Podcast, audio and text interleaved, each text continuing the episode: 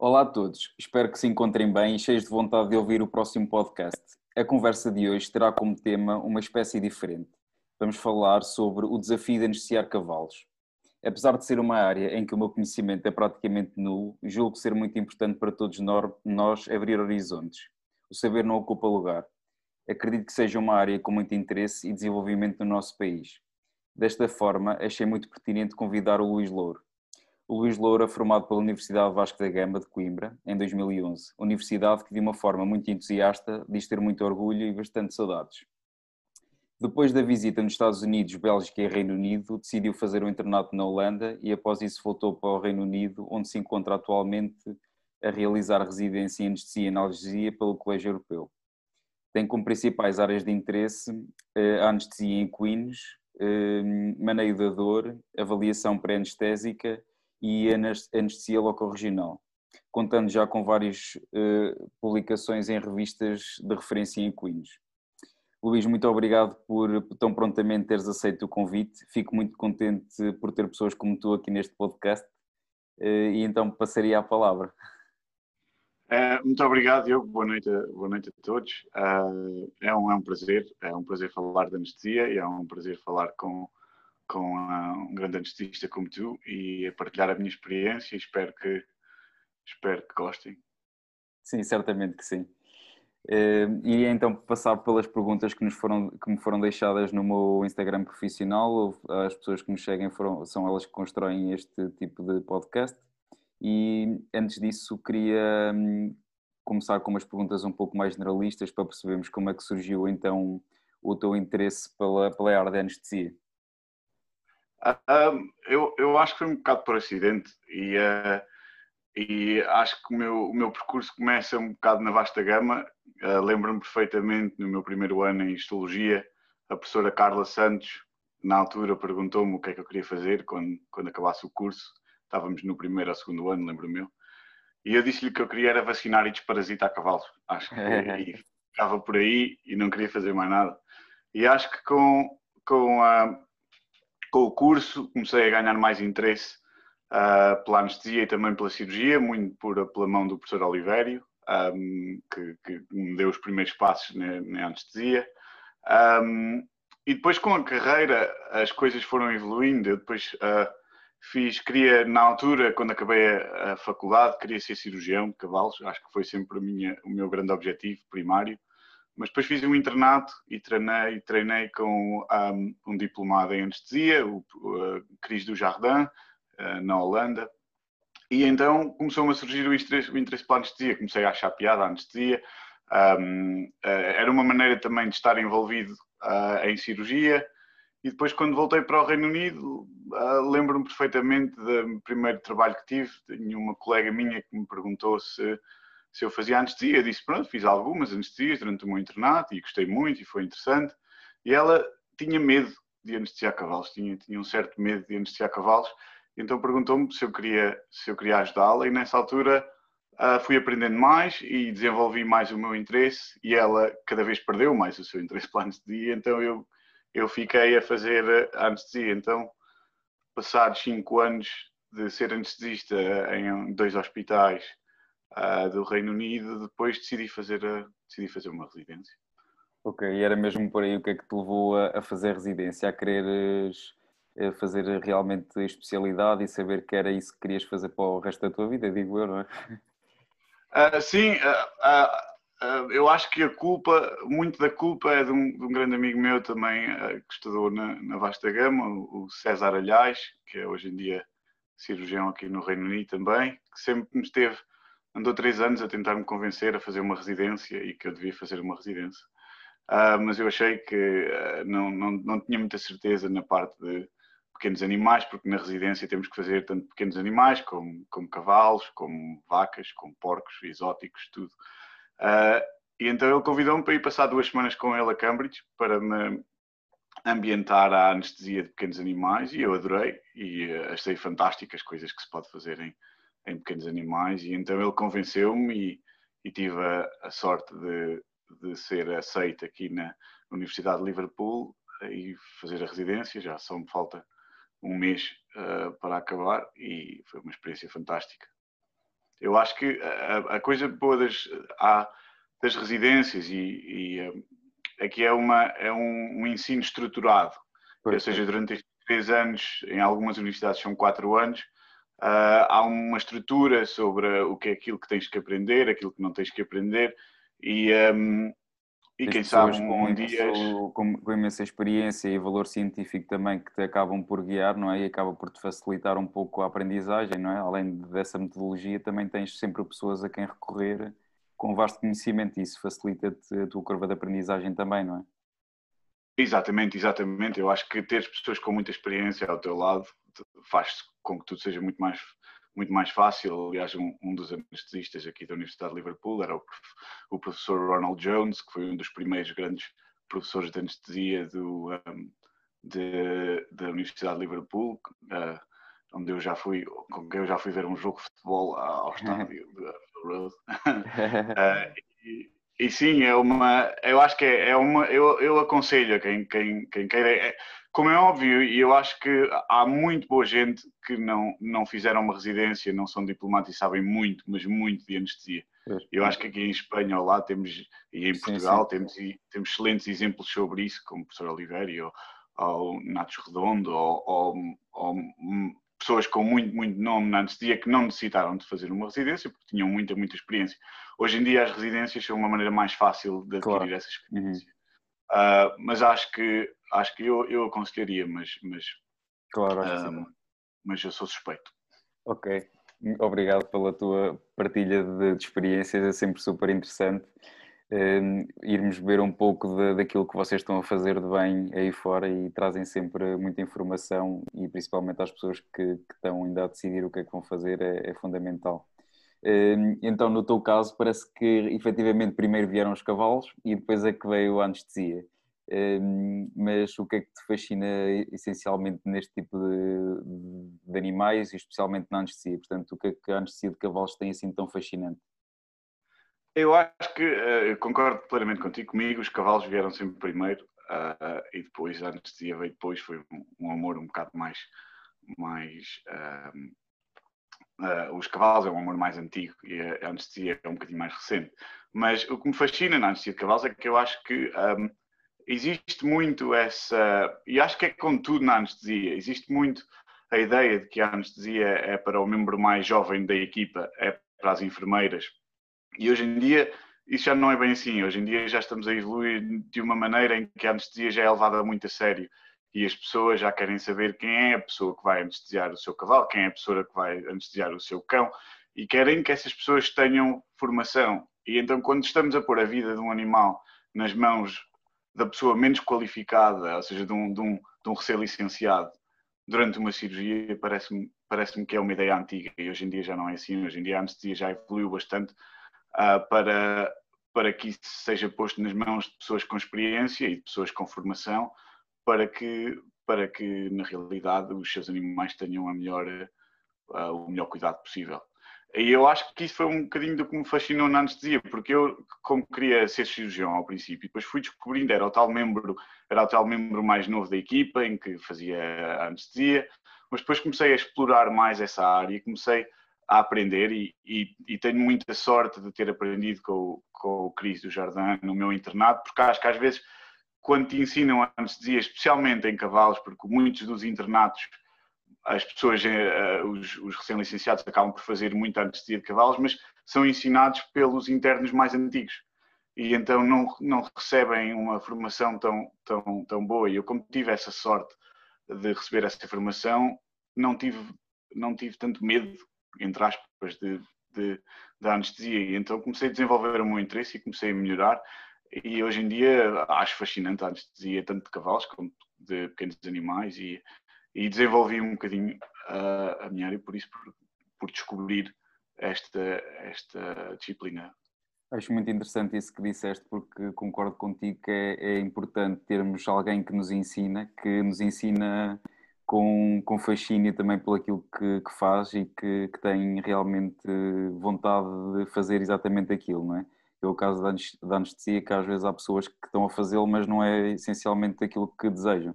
Quando tu és ensinado ou, vês com, trabalhas com alguém que realmente é aquilo que quer fazer, notas que isso é realmente transmitido e acabas por gostar mais da disciplina. Pelo menos é assim que eu vejo e foi um bocado o que tu disseste também, acho. Sim, exa é. exatamente, concordo plenamente. Sim. Passando então aqui agora realmente às perguntas que, que nos foram deixando, eh, queria-te perguntar se sempre que possível preferes manter os animais apenas ligeiramente sedados e utilizar eh, técnicas locorregionais eh, ou achas que cada vez mais é seguro utilizar anestesia geral em, em cavalos? Um, eu, é, esta questão é muito interessante porque nos últimos, vamos dizer, nos últimos 10 anos um, a anestesia em cavalos mudou um pouco. Hoje em dia, os cirurgiões, isto foi um bocado conduzido pelos cirurgiões, os cirurgiões um, estão a explorar mais técnicas para fazer cirurgia em cavalos apenas sedados, em que os cavalos estão de pé, não estão anestesiados, estão apenas com sedativo, faz um bloqueio local regional e desde fraturas a cirurgias da laringe, um, até artroscopias uh, se podem fazer com, com o animal sedado.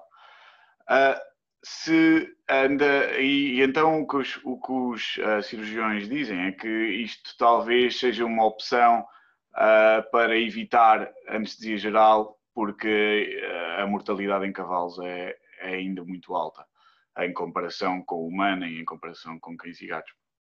E portanto é por isto que eles que eles decidiram que desenvolver estas técnicas seria uma, uma coisa boa. Agora, uh, não há é muita, é, muita prova, não há muitos estudos científicos que tenham investigado qual é então a complicação de fazer estas sedações uh, e de fazer cirurgias com animais sedados. Uh, não sabemos quais são as complicações para o animal, a incidência de cólica pós-operatória, o maneio da dor, um, e também não sabemos qual é um, se é seguro fazer uh, estas situações. Eu já, já vi muitas vezes pessoas uh, terem, sofrerem, sofrerem um, lesões porque foram levar um coice ou, ou, uma coisa assim deste género durante este, este, tipo de cirurgias, porque os cavalos são sedados, mas, mas como tudo, são animais claro. imprevisíveis. Pode, mesmo que o bloqueio seja 100%, podem podem, um, podem uh, pode acontecer alguma coisa. Então isto, esta ideia de que é mais seguro, não sei se tem muita base uh, científica uh, por enquanto, mas sim, mas é uma coisa que evoluiu bastante nos últimos anos. Sim, inclusivamente também publicaste nesta área, né? agora recentemente, da, da parte epidural e no efeito no recobro, portanto, sem dúvida que também estás a trabalhar para, para que haja mais evidência científica na área local-regional eh, nesta espécie e isso é de louvar também, temos um, uma bandeirinha nessa área interessante. Uh, relativamente a essas complicações que, que falas na, na, anestesia de cavalos, quais é que, que, são mais frequentemente encontradas, quer o que tu encontras, quer o que vês na bibliografia? Quais são as, as complicações mais frequentes? Uh, as complicações mais frequentes uh, são na, na, fase do recobro da recuperação. Hoje em dia, antigamente, um, nos estudos de há 20 anos atrás, havia muita morte intraoperatória. Uh, entre 50, mais ou menos 50% dos cavalos que sofriam de complicações anestésicas, 50% seriam intraoperatórios e 50% no recobro. Hoje em dia, os estudos mais recentes dizem que uh, a parte das complicações intraoperatórias já, já não é tão comum. E hoje em dia, cerca de, os estudos mais recentes dizem que cerca de 90% das complicações ocorrem durante o recobro. E estas complicações são desde fraturas, miopatias, neuropatias, também uh, existem um, cólica pós-operatória, existem um, um número de, destas situações. E em termos de, de, dos cuidados fundamentais, um, para mim o mais importante é a duração da anestesia. Se, quanto, mais, quanto, quanto mais longa for a anestesia, maior é o risco um, anestésico, maior é, maior é a probabilidade desse animal Deve complicações. uma uhum. complicação. Exatamente. Por isso, tentar minimizar esse risco anestésico, essa duração da anestesia é muito importante, portanto, uh, ter cirurgiões que fazem as cirurgias rápido, uh, ter os animais preparados, um, com o pelo rasurado, com, com uh, coisas uh, do género que ter, ter tudo muito preparado para que a cirurgia seja, muito, seja rápida e fácil de executar e que não haja problemas. O planeamento das cirurgias em cavalos é muito, muito importante. Outra coisa que é uma batalha minha e de, e de todos os anestesistas de cavalos é a analgesia.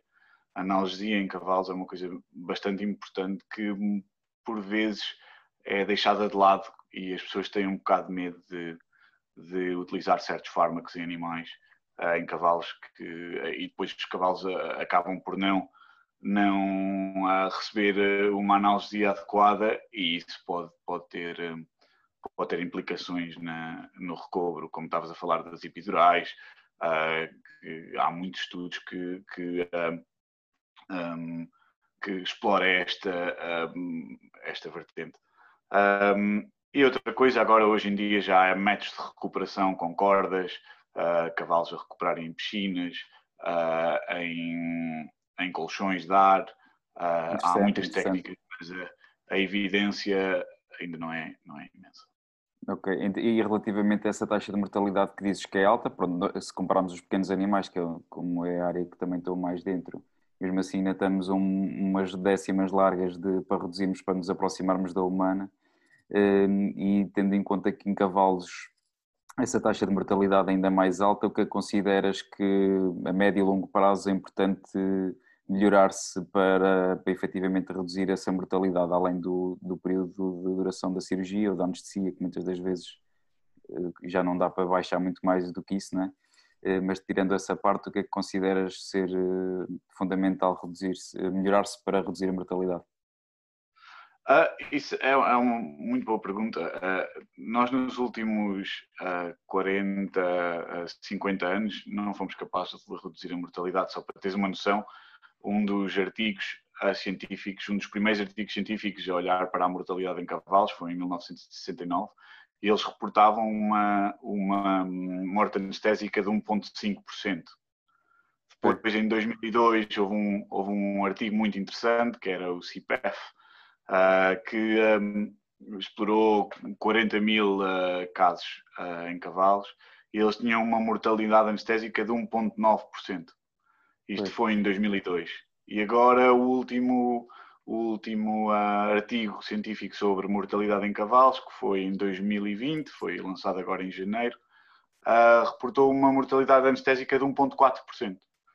Portanto, se nós virmos desde 1969 até 2020, isto não melhorou nada. Aí há uma questão que nós não sabemos, é não sabemos se isto vai mesmo melhorar, porque a parte dos cavalos que é um bocado eh, há muitos fatores que não estão que nós não podemos controlar. E um deles é o temperamento destes animais, ou seja, eles são presas e então têm este instinto de fugir, de se levantar o mais rapidamente possível, de tentar escapar uh, e então acabam depois por sofrer complicações na parte do recobro muito por causa desta, deste instinto que eles têm. Uh, o que nós conseguimos reduzir foi a mortalidade intraoperatória com o uso do isoflurano e do cevoflurano em detrimento do, do alotano. Uh, a mortalidade intraoperativa baixou bastante, mas, mas depois, ou seja, já há menos, há menos uh, ataques cardíacos, por assim dizer, durante, durante a cirurgia, mas e também Agora, há uma motorização se calhar muito mais marcada também, não é? Portanto, a motorização também, os equipamentos vão melhorando, pessoas, o conhecimento também acaba por ter influência, certamente, não é? Exato, sim, e isso é a maior razão por, este, por, este, uh, por esta redução da mortalidade intraoperatória. Agora, na parte do recobro, as coisas ficaram eh, consideravelmente piores com o uso do isoflurano e, de, e do, cevoflurano, mas a verdade é que eh, no conjunto das coisas nada melhorou. Uh, ou seja, uh, estamos muito atrás do, do, que seria os resultados da humana. Ok, relativamente, puxando aqui também, era uma das perguntas que tínhamos, mas puxando um pouco também ao que já falaste, abordaste, que é relativamente à analgesia em cavalos eu pelo menos tinha ideia, apesar de nunca mais ter estado cavalos, mas lembro-me da faculdade de falarmos de termos que ter cuidado com os opioides no, nesta espécie por causa da, da parte da estase gastrointestinal, possibilidade de cólica após administração, etc. Isto passa atualmente a considerado um mito, continua a ser uma das complicações a utilização de opioides versus eh, na utilização? O que é que, que, é que há sobre isto? Um, eu acho que é um bocadinho, uh, é um mito e não é, porque uh, na verdade um dos, um dos efeitos secundários dos opioides é, é realmente uh, a estase a nível de gastrointestinal, mas a dor também. Claro. Ou seja, a dor, a dor é também uma das maiores causas de, de cólico pós-operativo.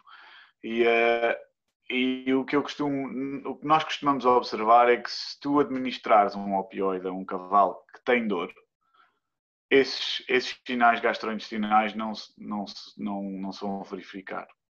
Agora, se administrares uh, uma quantidade exorbitante de opioides a um cavalo que não tenha dor, tens todos os, os tem todos os efeitos secundários de, desde a excitação, de uh, eles começam a, a, estar bastante excitados, começam a caminhar, começam a, a, a, mostrar sinais de cólica e tudo isso. Portanto, aqui, por acaso, foi na, aqui na Universidade de Liverpool que se investigou muito esta área dos opioides e, e inicialmente um dos meus chefes fez um estudo retrospectivo em que ele avaliou a incidência de cólica pós-operativa em cavalos e realmente viu que a administração de morfina era um, um desses uh, fatores. Mas depois tentou replicar o mesmo estudo de uma maneira mais controlada, tentou fazer um estudo prospectivo e, e, e então uh, esses resultados não foram verificados.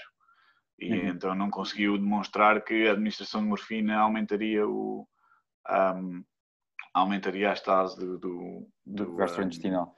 Um, aí a questão, se calhar, se, uh, seria importante é realmente haver escalas de dor ou fazer essas escalas de dor antes da administração para perceber, porque se o animal estiver com, com dor, provavelmente então já não, não terá esse tipo de efeitos, não é? Portanto, só administrar efetivamente quando, quando eles têm, é? Calhar, Exatamente. é uma solução. Exatamente. Nós hoje em dia temos, já, já existem algumas escalas de dor, não são tão bem elaboradas como as de, as de pequenos animais e muito por causa também do tipo de animal que nós estamos a lidar. Os cavalos claro. uh, uh, têm um instinto de esconder a dor, não é? Eles, eles uh, como são presas, tentam esconder a dor ao máximo para não, para não alertar nenhum predadores. E então é muito mais difícil claro. um, conseguir avaliar essa, essa dor. Mas o que nós utilizamos hoje em dia em cavalos aqui, eh, pelo menos aqui na universidade, é a administração de opioides é, é encorajada e sempre administramos opioides, opioides pré-operativos. Também fazemos a, a, a local-regional, analgesia, local-regional com opioides, tanto a nível de injeções intraarticulares como a nível de epidurais com, com morfina e metadona, combinação. Um, e o que nós vemos é que os animais têm, uh, uh, consegue-se controlar melhor a anestesia, uh, têm melhores recuperações e há muitos estudos que, que, que demonstram, que demonstram isso. isso. Depois no pós-operativo fazemos exatamente aquilo que tu dizes, fazemos uma avaliação da dor do animal e ah, por vezes usamos opioides, por vezes usamos outra, outros, outros fármacos. Mas eu acho que isso é um grande problema que existe hoje na anestesia de cavalos, é que as pessoas pensam que ah, um cavalo não sofre, um cavalo não tem dor e, e, eu acho que há muita negligência em termos de administração de, de drogas analgésicas e, e, acho que, que é bastante importante que nós, nós eu acho que uh, em, em cães e gatos já se fala muito da, da anestesia livre de opioides, não é? Ou, ou pelo menos de redução sim, sim. de opioides. Nós em cavalos estamos numa fase em que nós, temos, nós usamos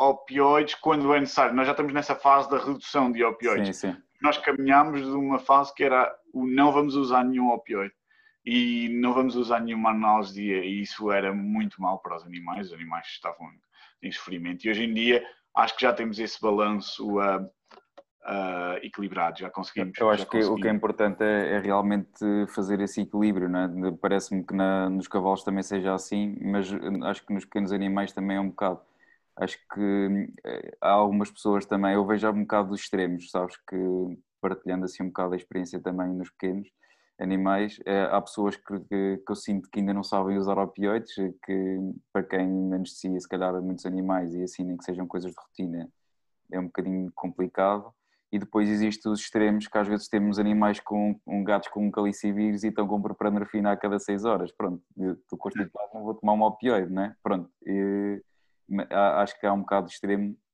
e se calhar o meio termo que é o que vocês estão a tentar fazer nos cavalos será sem dúvida o, o que me parece ser o, o melhor, não é?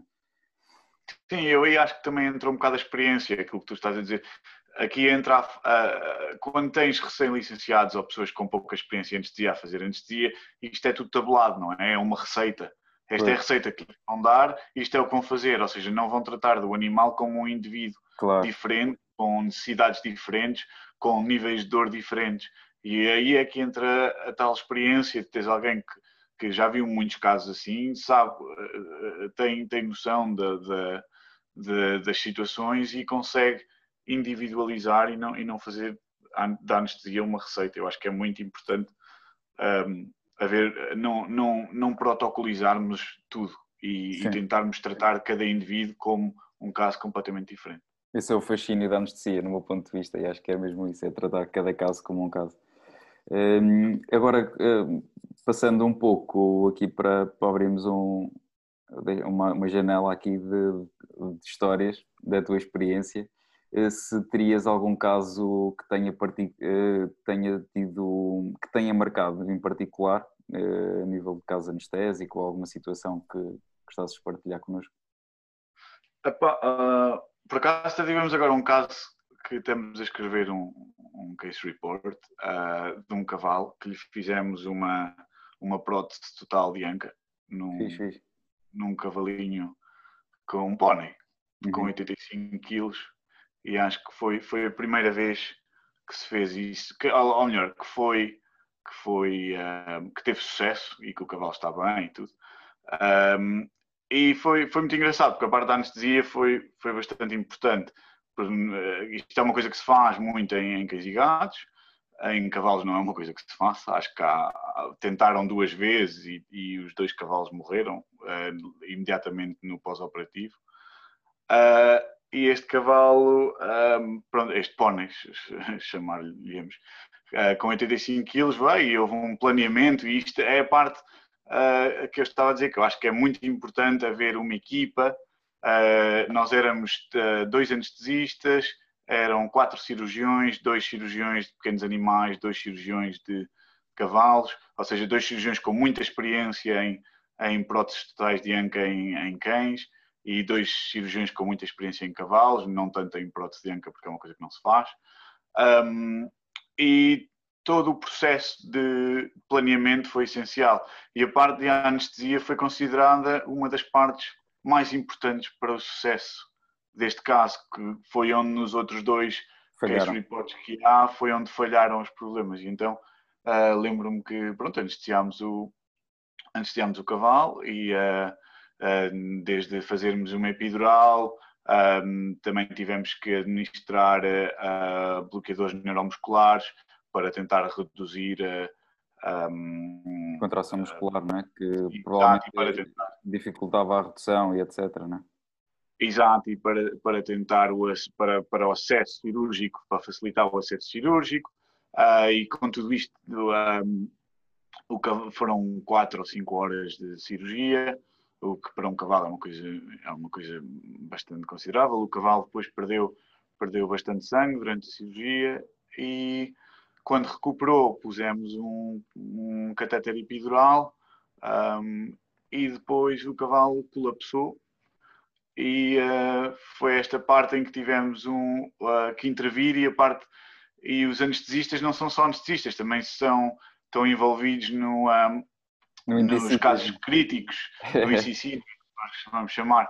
E, um, e aqui esta intervenção foi bastante interessante, só para teres uma noção, o cavalo tinha um lactato de mais de 30 Jesus. e tinha, tinha um hematócrito de 9% e, uh, pá, e das transfusões sanguíneas, uh, um, uh, análises de, de, de gasometrias, uh, plasma, bicarbonato, tudo, tinha uma, uma acidose metabólica enorme.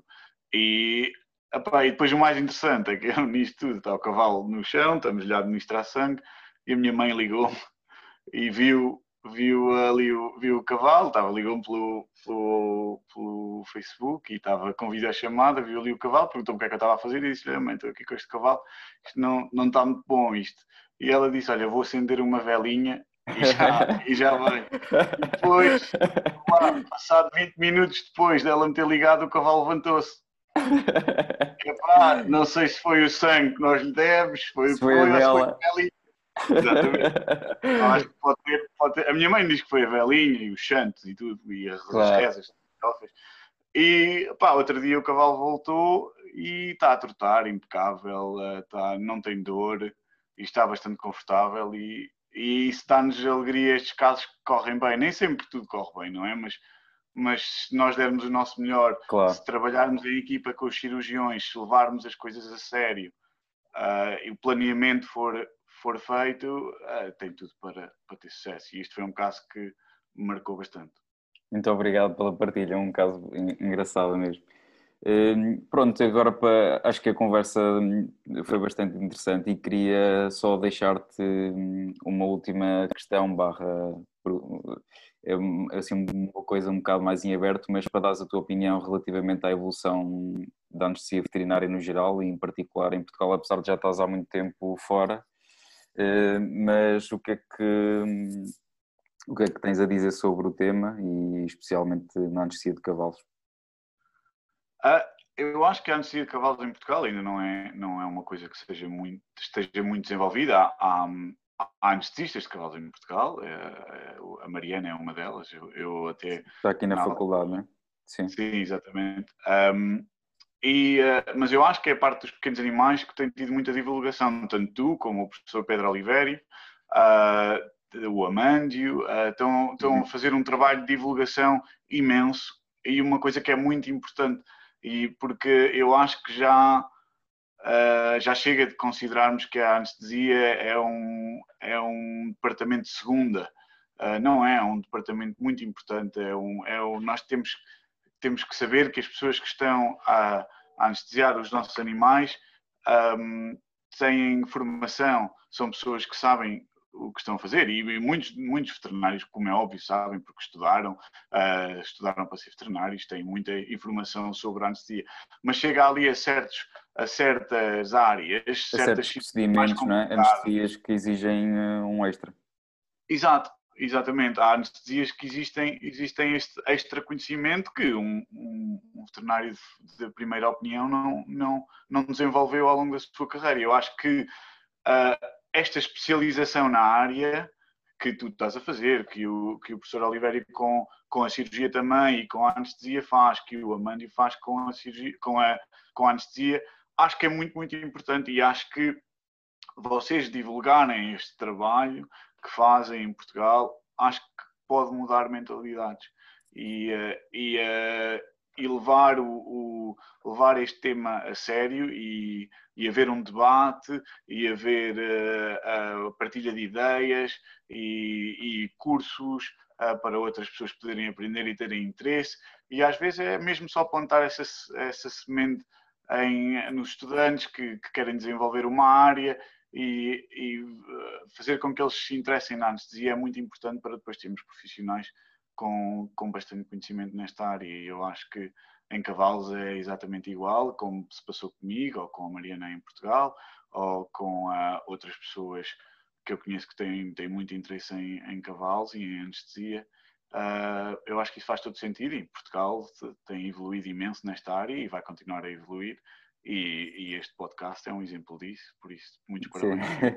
o, o, objetivo, o objetivo destas coisas surgiu mesmo nesse sentido e, portanto, obrigado também a todos vocês que têm colaborado, em ti em particular hoje, porque hum, é sem dúvida com bons exemplos como tu que, que vamos entusiasmando mais pessoas e que mostramos que, que é possível trabalhar bem em anestesia e fazer aquilo que gostamos. Eh, é sempre muito melhor. Eh, Exatamente. Queria, Sim, queria-te então agradecer muito por, por teres aceito e a tua partilha de, de, experiência, um bocadinho só, não é? Espero que mais à frente, numa segunda volta deste tipo de podcast, que, que possa ter novamente com um tema eh, que, que, seja interessante como este para, para todos nós e, e, muito obrigado também por teres aceito o convite e por teres estado aqui Não. a partilhar então esta tua pequena experiência connosco. Foi, foi, um prazer, foi um prazer. Muito obrigado pelo convite, Diogo, e, uh, e continua com este trabalho em desenvolver e, uh, e em um, desenvolver a anestesia e em dar a conhecer aquilo que, que os portugueses em Portugal uh, fazem em relação à anestesia e também os portugueses cá fora, que existem, existem imensos, e, e o gosto para a anestesia um, está presente em, em todos nós. Obrigado. Muito obrigado.